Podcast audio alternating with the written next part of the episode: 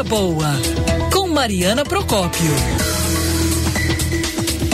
Tudo bem, Mari? Bom dia. Oi, Mari. Bom, bom dia, Mário. Bom dia, Fran. Bom dia a todos. Gente, responde rápido.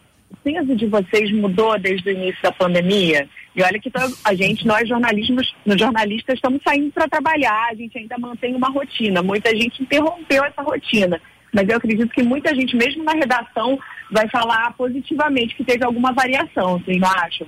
É. O meu diminuiu o peso. Eu consegui. Eu sei que é perto de outras pessoas é um bem diferente que aconteceu comigo, mas eu emagreci 10 quilos nesse período da pandemia. Francine porque, tá na capa. Porque eu consegui me alimentar melhor, digamos assim, porque assim, a gente evitava, né, aqui na redação, ficar saindo, também muitos restaurantes fechados, então eu comecei a, a me educar, ter o horário certo da marmitinha, trazer mais a marmita, não comer de forma aleatória. No meu caso, eu tive esse benefício aí, mas eu sei que boa parte aí da galera tem aumentado o peso, né? Por coincidência, temos a mesma nutricionista. A Francine consegui, conseguiu a consulta online. Eu também recebi a forma de fazer isso, mas não procurei a nossa nutricionista.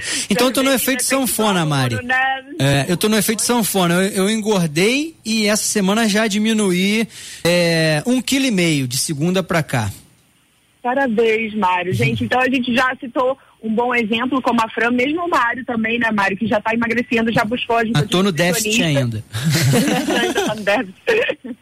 Mas vocês eh, são minoria, gente, que emagreceu, porque foi feito um estudo, pela primeira vez foi feito um estudo que avaliou o impacto da pandemia na alimentação e, consequentemente, na variação de peso, se emagreceu, engordou, de todos nós brasileiros. Esse foi um estudo independente feito por quatro especialistas, mas os resultados os preocuparam. Quais foram eles? Foram entrevistadas cerca de 1.500 pessoas, seis em cada dez conseguiram manter o peso é, durante os três primeiros meses da quarentena. Cerca de 15% conseguiram a façanha, como a Francine, de emagrecer.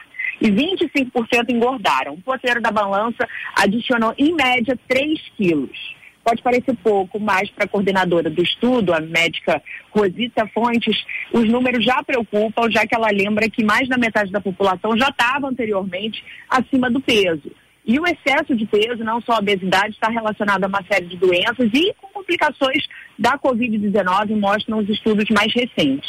E entre os que engordaram, as mulheres, nós fomos maioria. Os motivos, além do sedentarismo, muita gente em casa, alimentação rica em açúcar e carboidratos, como pães e massas, como explica a endocrinologista Rosita Fontes. E quem ganhou peso, o que, que a gente viu que eles tinham de diferente dos outros? Primeiro, eram pessoas que aumentaram a ingestão de carboidratos durante a pandemia. Açúcares, massas, bolos, pães. Segundo, pessoas que diminuíram a quantidade de exercício ou que já eram sedentárias e permaneceram sedentárias. Terceiro, pessoas que começaram a beliscar entre as refeições, tinham um hábito regular de se alimentar, passaram a beliscar. Quando a gente belisca, a gente tende a comer mais comidas mais palatáveis, mais saborosas, e que são justamente as ricas em gorduras e açúcares.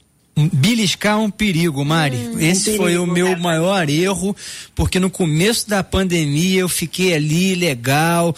Falei, cara, vou controlar porque a gente está indo menos pra rua, fazendo menos atividade. Mas depois comecei aquele biscoito recheado, a pizza, aquele lanche mas agora estou me regrando, a, a, me alimentando com porções menores, com um tempo eh, de intervalo eh, também eh, menor, mas é, o negócio é o seguinte: o foco, a tentação, tem que ter muito cuidado, porque realmente toda hora tem um aniversário, mesmo que seja aquele da, da firma que pede ali um bolinho e tal, e aí você tem que se segurar, né? Exatamente. Se começar a abrir exceção, a exceção vira regra, né, gente? Verdade. Agora esse estudo ele vai ser refeito, já que já são sete meses depois da pandemia. Esse primeiro, os primeiros resultados que a gente trouxe foram feitos, colhidos depois de três meses de pandemia. Então, agora, a ideia dos pesquisadores é fazer, refazer esse estudo para ver se houve alguma outra alteração, mas para quem quer já mudar os hábitos, a endocrinologista Rosita Fonte já afirma que dá para começar a mudar desde já, como você, Mário, já está fazendo.